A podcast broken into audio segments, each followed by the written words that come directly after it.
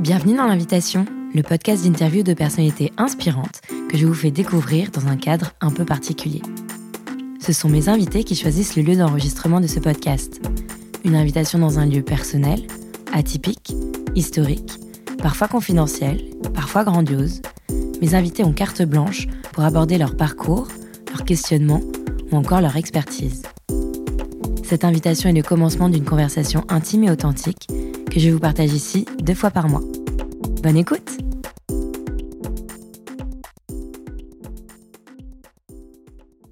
Bonjour et bienvenue dans ce nouvel épisode de l'invitation. Mon invité aujourd'hui est Pierre Larmier, réalisateur le jour, drag queen la nuit avec son personnage de Daisy. Pierre m'a invité dans un lieu très spécial et emblématique des nuits bruxelloises. Il m'a livré sa vision très personnelle sur les performances de genre, du drag, de la naissance de Daisy et de ses shows une parenthèse intime et authentique avec une personnalité extrêmement inspirante. À tout de suite, bonne écoute. Bonjour Pierre et merci pour cette invitation. Avant de commencer notre conversation, est-ce que tu peux nous dire où nous sommes aujourd'hui? Alors là, en fait, on est dans les loges du Cabaret Mademoiselle, qui est euh, un cabaret où il y a des performeurs qui font du burlesque, du drag, de la pole dance, des acrobaties. Et donc, en fait, c'est un lieu assez emblématique de la nuit bruxelloise. On est dans les coulisses, on est entouré de magnifiques euh, costumes, de perruques, de trousses, de maquillage. Et là, tu es euh, actuellement en train de te préparer. Exactement, exactement. Je suis en train de me coller les sourcils. Là. Tu performes ce soir en tant que drag. Est-ce que tu peux nous en dire un peu plus sur la performance de genre et le drag? Le drag, moi, comment je le définis? C'est une performance autour des codes sociaux du genre. Donc, euh, moi, par exemple, c'est un drag qui est féminin et donc, euh, je joue avec tous ces euh, pseudo-règles qu'ont instauré la société autour de la féminité. Et j'ai créé un personnage, euh, du coup, autour de ça. Le drag, c'est jouer avec des codes, jouer avec les codes de la féminité et de la masculinité. Moi, je sais que dans mon drag, j'ai quelque chose d'assez clownesque. Et je pense que de base, en fait, c'est exagérer quelque chose qui est déjà exagéré. Dans la société, en fait, on est habitué à dire que les femmes agissent d'une certaine manière, les hommes agissent d'une certaine manière. Et en gros, il y a tout un jeu autour de ça dans le drag. On va prendre tous ces petits codes et on va les grossir au maximum. Donc c'est pour ça en fait qu'on a des maquillages hyper euh, forcés, tout est exagéré. Après le drag c'est quand même très très large. C'est-à-dire qu'il y a vraiment mille façons de faire du drag. Il y a des gens qui vont faire quelque chose qui va être assez sensible, assez délicat. Il y a des gens qui vont être dans quelque chose de politique beaucoup plus cash et beaucoup plus franc. Euh, il y en a qui vont être que dans la comédie. Il y en a qui vont juste euh, être dans un drag, on va dire, d'apparence. En fait, le drag, c'est un jeu. Moi, je vois ça comme un jeu. Je joue avec des artifices. Et j'en crée quelque chose à moi, on va dire. Il y a une part de fantasme et il y a une part de choses profondes en nous, en fait. Il y a eu toujours un moment où je sentais que je ne correspondais pas à cette image de la société de ce qu'était un homme. Et ça me faisait me sentir terriblement mal. Et en fait, à partir du moment où j'ai commencé à faire du drag, j'ai commencé à être beaucoup plus à l'aise dans ma masculinité. Beaucoup de choses que je voyais de moi-même, en fait, n'étaient pas vraies. Je me suis jamais senti aussi masculin qu'en faisant du drag. Est-ce que tu peux nous raconter ta rencontre justement avec le drag et nous dire depuis combien de temps est-ce que tu performes? Le drag, comme beaucoup de ma génération, en fait, on a découvert ça avec l'émission RuPaul Drag Race. Donc, euh, pour recontextualiser, c'est une compétition euh, télévisée euh, américaine avec des drag queens. Et en fait, c'est un peu c'est le The Voice du drag, on va dire. La première fois que j'ai vu ça, j'ai fait c'est quoi? En comprenant pas du tout et en trouvant ça très très très étrange. Et puis je me suis laissé complètement embarquer, ça m'a complètement intrigué et je suis devenu complètement obsédé par le drag. Il y avait quelque chose qui ça, ça a éveillé des choses en moi qui étaient un peu enfouies qui n'était pas assumé notamment toute la partie du lip sync. Euh, en fait, il y a, y a, une grosse tradition dans le monde du drag qui est autour du lip sync. Donc, c'est en fait, tu prends une chanson et tu, euh, tu fais du playback dessus. Moi, c'est des choses que je faisais dans ma chambre, sous la douche, ou en soirée quand j'étais sous. Et c'est quelque chose, quand je l'ai vu, je me suis dit, ah, ça m'a parlé. Et j'étais, je veux lip syncer, je veux, je veux être euh, sur scène. Il y avait quelque chose qui m'intriguait énormément, mais c'est en venant au cabaret que j'ai commencé à me dire, en voyant ces artistes sur scène, et pas que du drag, les performeurs burlesques aussi, les pole dancers. Quand j'ai vu en fait euh, les shows du cabaret, c'est là où je me suis dit, oh, j'ai envie un jour de monter sur cette scène, d'être dans cette fumée et sous ces projecteurs. Tu te sentais bien, c'était euh, c'était ta place? Bah, c'était pas encore ma place. Là, j'étais en tant que spectateur quand je voyais ça. J'étais juste complètement admiratif de ce qui se passait. Je venais au cabaret toutes les semaines. On se retrouve à revoir les mêmes numéros quand on vient toutes les semaines. Et en fait, j'étais toujours, toujours là à crier parce que, genre, c'est, un endroit qui est assez unique. Il y a une ambiance qui est assez, euh, assez géniale et hyper enivrante. Et en fait, moi, quand j'ai vu euh, ces shows-là, bah, en fait, je me suis dit, genre, oh, j'ai envie. J'ai envie un jour d'être sur cette scène. J'avais plein d'idées de shows qui sont arrivées et à un moment, je me suis dit, il faut que je les fasse. Et donc, euh, comment t'as pu rentrer? Dans ce monde bah, Ça a été beaucoup d'étapes. On va dire qu'il y a eu déjà la première fois où tu te mets en drague. Et moi, c'était à... encore comme beaucoup à Halloween. Parce que c'est toujours une bonne euh, excuse pour se déguiser c'était ma colocataire qui m'avait un peu mis au défi de me mettre en Ariana Grande. Donc je m'étais mis en Ariana Grande. Et en fait, j'en ai fait euh, cette soirée d'Halloween. J'avais adoré. J'avais juste adoré en fait cette expérience. J'avais déjà en fait dans un coin de ma tête cette envie de le faire, un peu genre sur ma bucket list là. Avant de mourir, tu feras un show drag.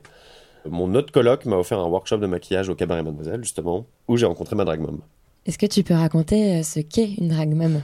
Alors en fait, la drag mom, c'est euh, il y a un peu un système chez drag queen de mentoring. Tout le monde n'a pas forcément des drag moms et tout le monde n'a pas forcément des drag daughters. Mais en fait, il y a quand même ce, principe de legacy, d'héritage, de, et euh, de prendre un peu quelqu'un sous ton aile et de l'aider en fait à développer son personnage et euh, à monter sur scène. Et donc moi, en fait, ma mère, c'est la veuve. Je dirais qu'on n'a pas un drag forcément hyper similaire, mais je suis ultra admiratif en fait de ce qu'elle fait c'est quelqu'un qui a une aisance, ne serait-ce que pour parler en public et pour. Euh, c'est pour moi genre l'une, si ce n'est la meilleure présentatrice quand elle présente les shows. Et donc tu l'as rencontré quand tu es venu au cabaret Ouais, je l'ai rencontré et en fait c'est en fait c'est surtout après. Genre je suis revenu le soir au cabaret et c'est là en fait on a commencé à parler et après le maquillage. Après le maquillage, ouais. Et en fait elle a commencé à me poser des questions sur qu'est-ce que je voulais faire avec le drag, quelle était mon intention.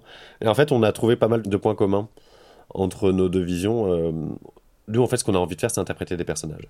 On a envie de raconter des histoires avec un personnage. Et moi, en fait, genre, à la base, je suis réalisateur, et c'est vrai que c'est un truc qui, qui, me, qui me parle beaucoup. J'ai pas juste envie de faire du lip sync sur une scène, j'ai envie ouais, de raconter euh, quelque chose, en fait. Et quelque chose qui a un minimum de sens.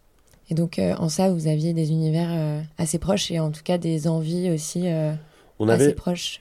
Ouais, il y, a eu vraiment genre ce truc où, on a, où ça a bien accroché en fait. Et c'est quelqu'un qui, euh, par la suite, en fait, m'a vraiment épaulé. On a acheté du maquillage ensemble. Mes premiers maquillages, euh, assez laborieux.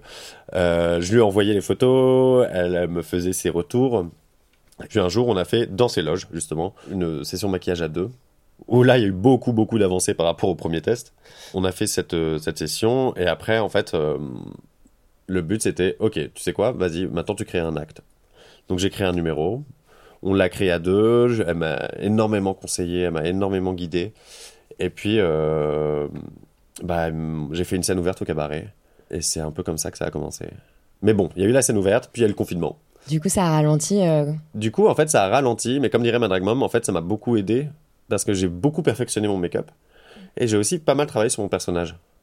Parce que même si la scène ouverte s'était très bien passée, il y avait quand même quelque chose qui était très mécanique et très euh, beaucoup de stress, pas du tout à l'aise encore euh, avec le, fait d'être sur scène et, beaucoup dans ma tête. Et en fait, pendant le confinement, il y a eu, un peu, genre, j'ai fait un peu le point sur toute cette expérience et comment je pouvais euh, améliorer ça. Le confinement m'a aidé beaucoup à développer tout ça. Et euh, dès que les, événements ont réouvert, j'ai fait une première scène ouverte, puis une deuxième, puis après on m'a invité à un événement, puis un deuxième, puis maintenant le cabaret m'a donné énormément de dates pour venir performer. donc je suis assez honoré. Est-ce qu'au départ, pour toi, faire du drag, c'était une démarche euh, engagée? Alors, pour moi, à la base, c'était une démarche juste personnelle. C'est-à-dire, il y avait quelque chose qui était au fond de moi, qui avait besoin de s'exprimer et de sortir. Le drag, oui, c'est politique. Mon envie, moi, c'était pas de faire quelque chose de politique, de, faire quelque chose d'engagé. Après, genre, j'ai, dans plein de numéros que j'ai, il y a quand même un message. Il y a quand même une espèce d'idée de, montrer un personnage avec euh, une histoire, il y a une visée des fois euh, féministe, euh, une visée euh, LGBT. Il y a des idées que j'ai envie de défendre. Ah, par exemple, dans ton show hier, mhm.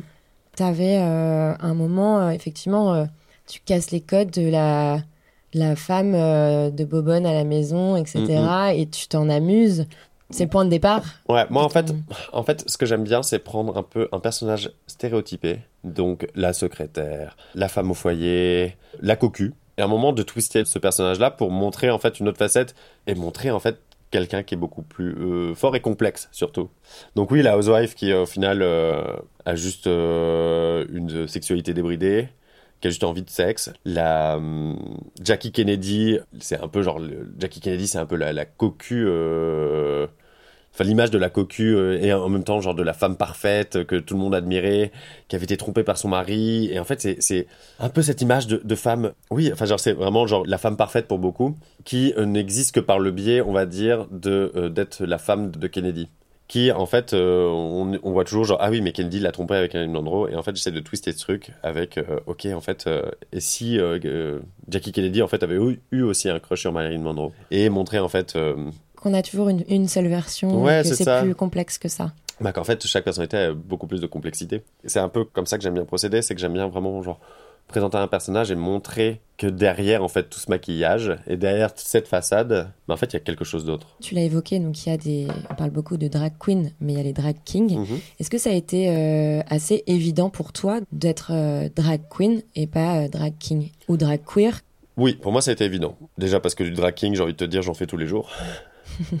D'une manière générale, j'ai l'impression. Enfin, on, on dit souvent du drag, on en fait tous les jours. Toi, tu fais du drag, euh, du drag queen, la chérie, maintenant.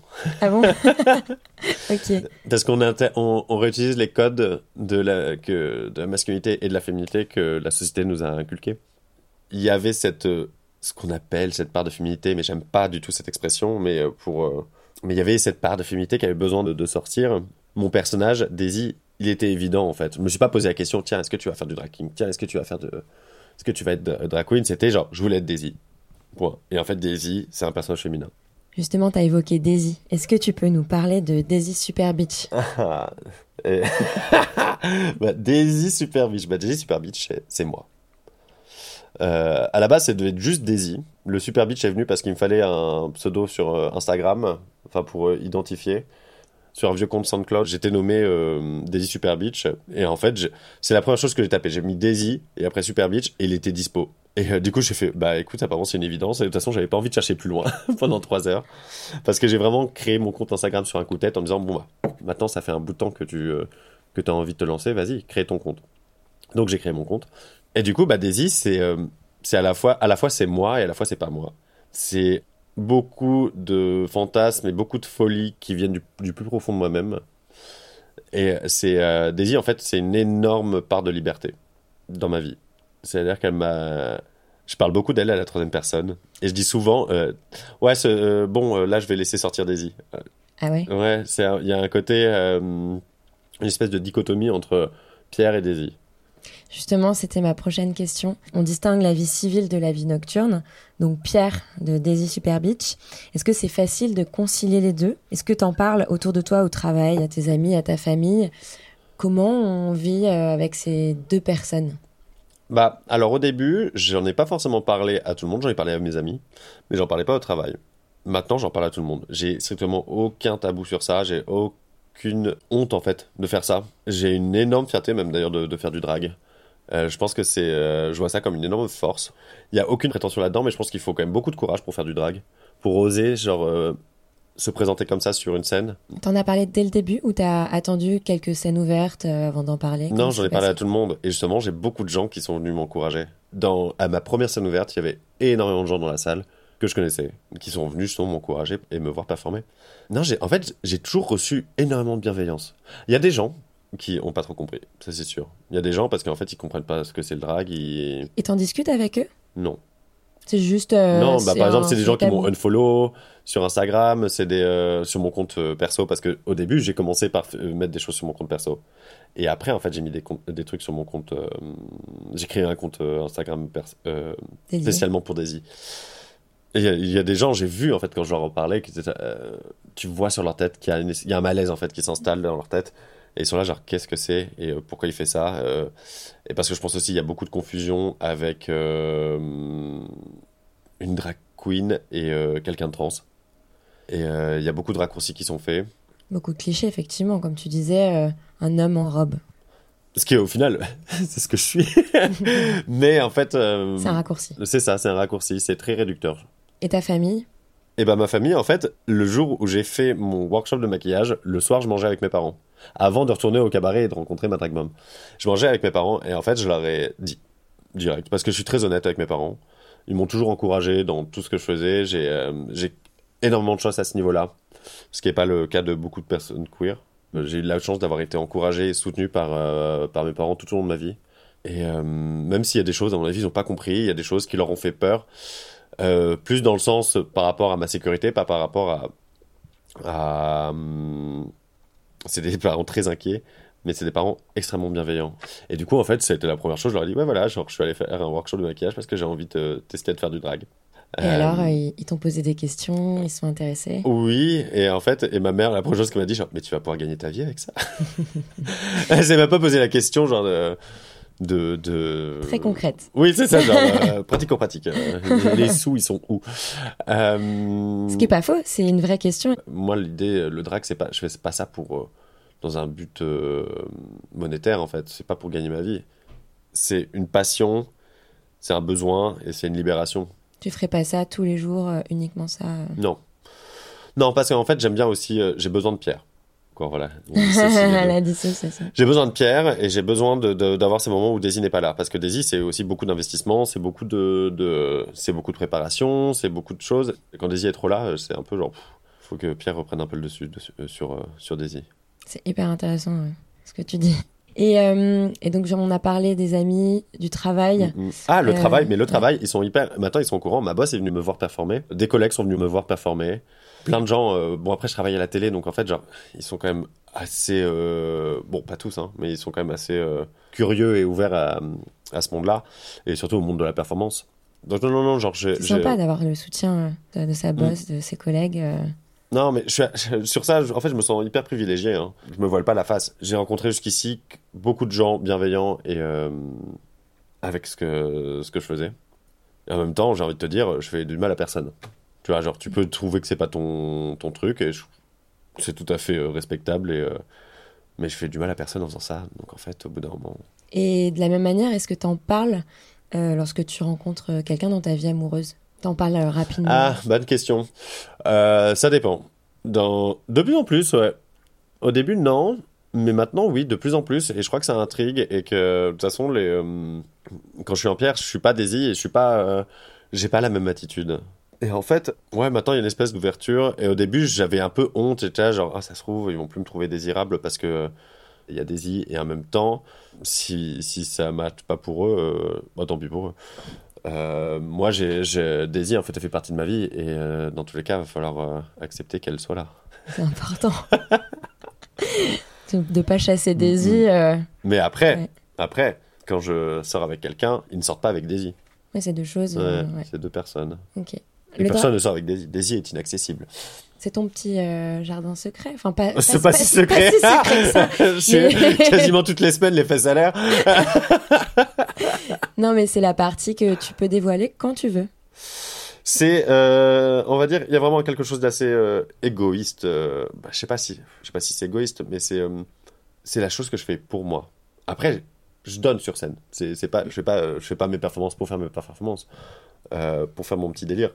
Mais c'est quelque chose que je fais avant tout pour moi. Hier, après euh, le show, on est sorti avec Daisy. Mhm. C'était assez sympa parce qu'il y avait des gens dans la rue qui te qui reconnaissaient Daisy, qui te félicitaient. Est-ce que tout ça, les, les sollicitations, euh, les félicitations, etc., c'est euh, quelque chose qui te plaît, que tu avais un peu envisagé euh?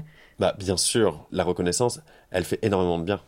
Il y a, il y a quand même un côté moteur. Par exemple, hier, au show où t'étais, j'étais tellement bien parce que aussi il y avait genre Du ce retour. en fait qui était positif. Et euh, et c'est euh, et en fait la le, le, le spectacle vivant c'est énormément ça. C'est tu donnes je te donne. Et en fait c'est euh, plus le public va t'envoyer en fait ces ondes là positives plus tu vas avoir envie de donner et plus tu vas avoir envie de faire de ton mieux.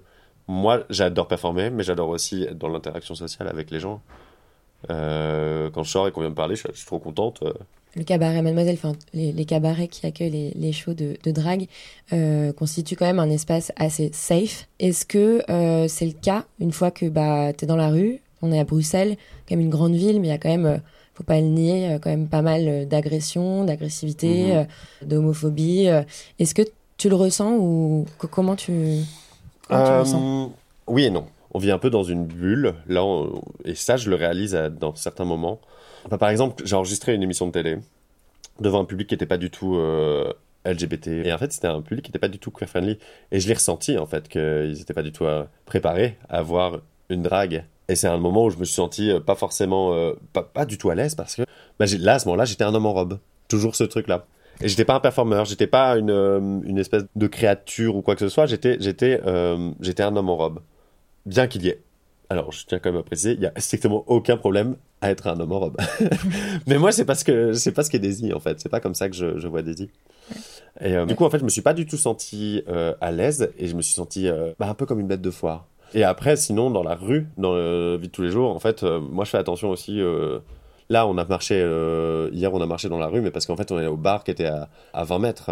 Mais sinon, je me baladerais pas en drague. Une fois, on m'avait demandé de venir à un tournage et c'était un peu genre, oui, bah écoute, est-ce que tu peux venir déjà maquiller? Et en fait, oh, d'accord, mais dans ce cas-là, vous me payez un taxi. Et ah bah non, mais sinon, euh, tu prends les transports. Je, je prends jamais les transports en drague, ça va pas la tête. Et euh, parce que justement, il y a, bah, il y a déjà eu des cas où en fait, on est devant le cabaret, il y a des des mecs euh, hétéros, cis, euh, un peu agressifs qui viennent et qui te, qui te narguent si tu rentres dans une position de victime. Est-ce que le, le, le, le, fait de se mettre comme ça, euh, oui. dans ses bottes face à eux et dire que, que tu as un problème, des fois je pense que ça, ça pourrait dégénérer. Mais euh...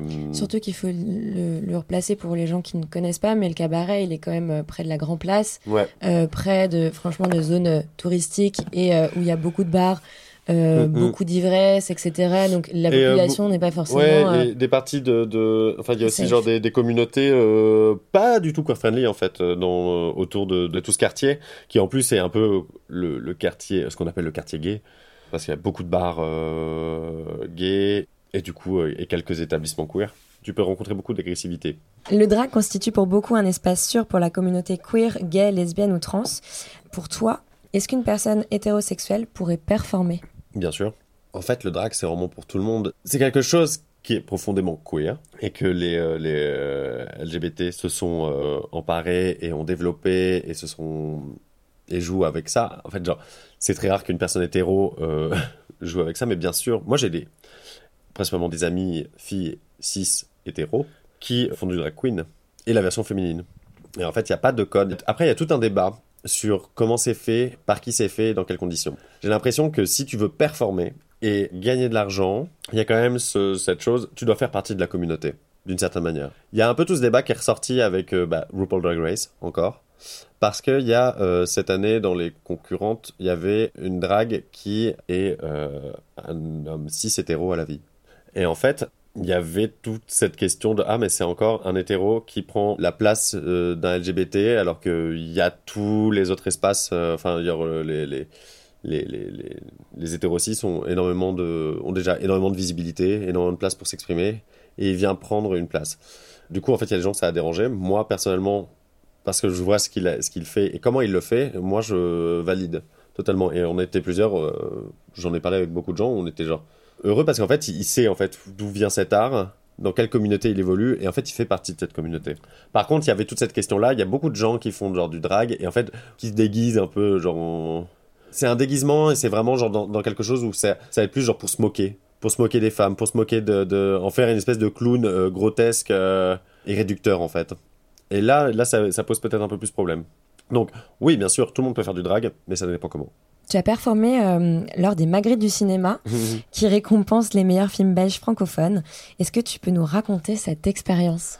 Comment déjà euh, cette, cette opportunité euh, s'est présentée? En gros, il y avait, ils avaient, il y avait une pièce de théâtre qui, dans laquelle il y avait des performeurs drag, dont la fabuleuse drag queen. Et en fait, la metteuse en scène a été engagée pour mettre en scène la cérémonie et notamment utiliser des performeurs drag. Donc en fait, la distribution de, de cette pièce-là a été intégrée à la cérémonie, mais ils avaient besoin pour l'ouverture de plus de drag queens. Et du coup, drag queen euh, a appelé plusieurs euh, performeurs, dont moi. On a passé un casting, on a été sélectionné. Et du coup, après, on s'est retrouvé sur cette scène et on devait euh, faire le numéro d'ouverture et, et, distribuer les récompenses, ce qui était assez amusant. Et ouais, t'as as, aimé faire ça? En vrai, ouais. Enfin, c'est quand même beaucoup d'investissement, mais non, c'était chouette. On a pu sortir des looks, j'ai pu être belle, je me suis bien amusé. Il y avait, ça sortait du cadre conventionnel du drag enfin, du cadre habituel du drag dans lequel je, je performe d'habitude. Donc c'était assez chouette. J'étais canon en même temps. je confirme, je mettrai le lien pour voir quelques, quelques vidéos parce que c'était vraiment euh, c'était magnifique. Quels sont les projets futurs de Daisy? Alors Daisy, elle, euh, les projets futurs de Daisy, c'est euh, de devenir une superstar. Non. non, en gros, moi je suis encore au tout début. Hein. Le vrai début de Daisy, c'était en fin août quand j'ai fait la, la, scène ouverte et qu'après tout s'est enchaîné de toute manière hyper fluide et et simple. La suite, c'est de continuer à développer ce personnage, de continuer à créer euh, des performances, parce que j'ai mis l'idée, en fait, c'est ça. Et genre là, je suis en train de réaliser toutes les idées que, que, j'ai en tête, tous ces, euh, ces mondes que j'ai, euh, qui sont comme ça en, mode fouillis dans mon, dans, dans, dans mon crâne. je la porte. On a de la visite. Athéna Béa Béa, une amie. Ah, j'ai pas mis de primer. Tu dois recommencer je vais en mettre au moins sur les, sur les joues. Oh là là. Du coup, on en était euh, allez, au projet de Daisy. Ouais. En fait, ce qu'il y a, c'est que j'ai 30 000 idées de performance. Mm. J'ai, en fait, je réalise un peu genre tous les rêves que, tous les mondes imaginaires que j'ai en tête. Il faut savoir que moi, quand je suis dans la rue, j'écoute les mêmes chansons en boucle et c'est mes idées de performance. Et j'ai à peu près une vingtaine de sons comme ça que j'écoute. Ils reviennent, ils, tournent. Euh, en fonction des périodes, il tourne. Ça va être, euh, je vais écouter 15 euh, 000 fois un son pendant deux semaines, puis après ça va être euh, un autre son. Parce qu'en fait, j'ai juste envie de les faire et j'ai juste envie de les, les, Et je danse limite en fait dans la rue. Je suis là. à un moment, genre, je me suis rendu compte que quand j'étais dans le bus, je lip syncais sous mon masque. Mais en fait, tu fais des bruits comme ça. Et en fait, je me suis rendu compte que j'étais un peu ce fou qui faisait ça dans, la, dans, dans le bus et qu'en fait, les gens devaient me. En fait, m'entendre faire ça. Et moi, je me rendais pas compte, mais c'est un jour, je me suis enregistré en train de répéter pour voir un peu ma danse. Et en fait, j'avais juste mis mes, le son sur, euh, dans mes écouteurs. Et en fait, j'ai regardé et je me suis rendu compte que je faisais ces bruits de bouche. Bah, j'ai arrêté. et du coup, en fait, j'ai toutes ces, euh, ces, idées de performance que, je veux absolument faire, que je veux absolument euh, développer.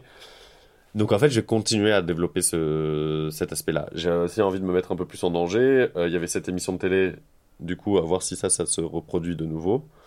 Euh, j'ai envie d'essayer de faire, de faire de la vidéo. En fait, j'ai, j'ai un peu envie de dire que je suis en mode, euh, dès que j'ai une opportunité, là en ce moment, je, je, dis oui un peu à tout. Parce que ça me permet de, de, construire tout mon drag, ça me permet de construire tout mon, euh, mon univers et, de, et d'apprendre en fait, surtout. Est-ce que tu peux nous expliquer comment tu construis un show? Ça dépend. J'ai cette image en tête de ce dont à quoi j'ai envie que ça ressemble. Et en fait, je vais avoir cette image du costume, je vais avoir cette image de toute l'esthétique. Et à partir de ça, je vais commencer à développer tout ça. Je vais, je travaille avec euh, un designer, Lyon Ascendant-Conas, qui euh, fait euh, tous les costumes du cabaret notamment, et qui est, qui, est, hyper doué. Et du coup, souvent, je viens avec son, mon idée, je lui explique les images que j'ai en tête, les palettes de couleurs et tout, et après, on travaille à deux aussi en fait euh, comment on doit penser le costume euh, des fois parce que s'il y a des reveals ou des choses ça doit s'ouvrir on doit réfléchir en fait. Ok en fait là ce numéro là il faut absolument que ce soit comme ça parce que je dois faire ça. Donc il y a ça. Après sinon dans la création du, numéro ça peut être dans l'autre sens c'est à dire que j'ai une idée de costume j'ai une idée d'un personnage et après je, me dis ah mais j'ai cette chanson là que j'aimais bien que ça pourrait marcher. Est-ce que tu dirais que ton travail toi tu es réalisateur mm-hmm. Est-ce que tu dirais que le travail de Pierre a forcément un impact dans ta manière de travailler aussi euh, sur Daisy? Bien sûr. Bah, et euh, mes amis me le disent. Hein. Ils me disent, ça voit que tu es, es, réalisateur parce que tu as... C'est très professionnel en fait. Je sais pas si c'est très professionnel, mais en tout cas, genre, j'ai, euh, une façon de comment je veux raconter l'histoire et comment je veux me mettre en scène. Donc, il y a quand même un, un, travail de développement autour du personnage. Après, je dis pas dès le moment, j'ai juste envie genre de vibrer et genre juste ah j'aime bien cette chanson et je vais faire sur cette chanson et j'ai juste envie d'avoir euh, juste un peu genre une espèce de gimmick comique et je fais ah, ok vas-y je vais faire ça comme ça. Après des fois j'ai juste envie genre ok en fait là ça commence comme ça et ça va aller évoluer comme ça puis là va passer par tel état. Euh. Mais euh, mais Daisy en fait c'est un, une personne à part entière qui a une personnalité qui ne change pas donc finalement tes shows ils ont quand même toujours l'identité de Daisy ou tu dirais qu'il y a quand même des des, euh, des choses très très différentes qui peuvent ressortir de Daisy Il y a deux choses parce qu'il y a deux vibes à Daisy en fait. À la fois, il y a euh, le côté hyper camp dans l'exagération, dans le comique, euh, ce que tu as pu voir hier. Et il y a d'autres choses que j'ai envie de tester un peu plus, qui sont beaucoup plus sensibles, beaucoup plus expérimentales. Où en fait, j'essaye. Où là, on est dans un truc beaucoup plus abstrait. J'ai envie de tester un peu tout ça. C'est un moyen de création. En fait, moi, au début, moi, je voulais faire du clip en tant que réalisateur. Là, pour l'instant, j'ai mis un peu cette idée-là en stand-by, mais j'ai commencé à faire des clips. Et en fait, moi, Daisy, ce que je voulais faire, c'était faire des clips, mais sur scène. Et créer toute une espèce d'atmosphère, euh, d'univers visuel. Et en fait, je retrouve ce que je fais par Daisy, c'est ce que je recherche déjà dans mon travail de réalisateur. Mais avec, on va dire, ce qui est l'avantage de Daisy, c'est qu'en fait, genre, j'ai pas à diriger toute une équipe, j'ai pas à être dépendant de toute une équipe, et j'ai un retour direct sur mon travail ce qu'on parlait justement, genre des, des, gens qui viennent te voir et qui viennent te dire Ah, c'était vachement bien et qui. Euh, parce que les shows, en fait, tu les perfectionnes, tu, les, tu, les changes mm, mm. aussi par rapport à la réception euh, des personnes. Exactement. Bon, après, il y a très peu de personnes qui vont euh, oser te dire genre, hum, j'ai pas trouvé ça vraiment très bien. Oui, mais les applaudissements, enfin, c'est quand même, je trouve, quand on est dans le ah public, c'est hyper vivant et tu vois en deux mm, secondes si ça fonctionne ou pas. Ouais, Et en fait, genre, après, les gens vont venir te voir si c'est bien, mais ils vont pas venir te voir si c'est pas bien des fois aussi, tu peux demander des retours en fait à des gens, dire. Euh, des fois, tu peux, tu peux aller voir des gens et leur dire est-ce que tu qu'est-ce que tu as pensé, est-ce que tu peux me donner des retours? Ça aussi, ça fait partie du, du, processus créatif et de la, de la, perfection d'un numéro. Moi, je demande souvent un, avis à ma drag mom. C'est ce que j'allais dire, c'est aussi le rôle de ta drag mom. Mm, mm, mm.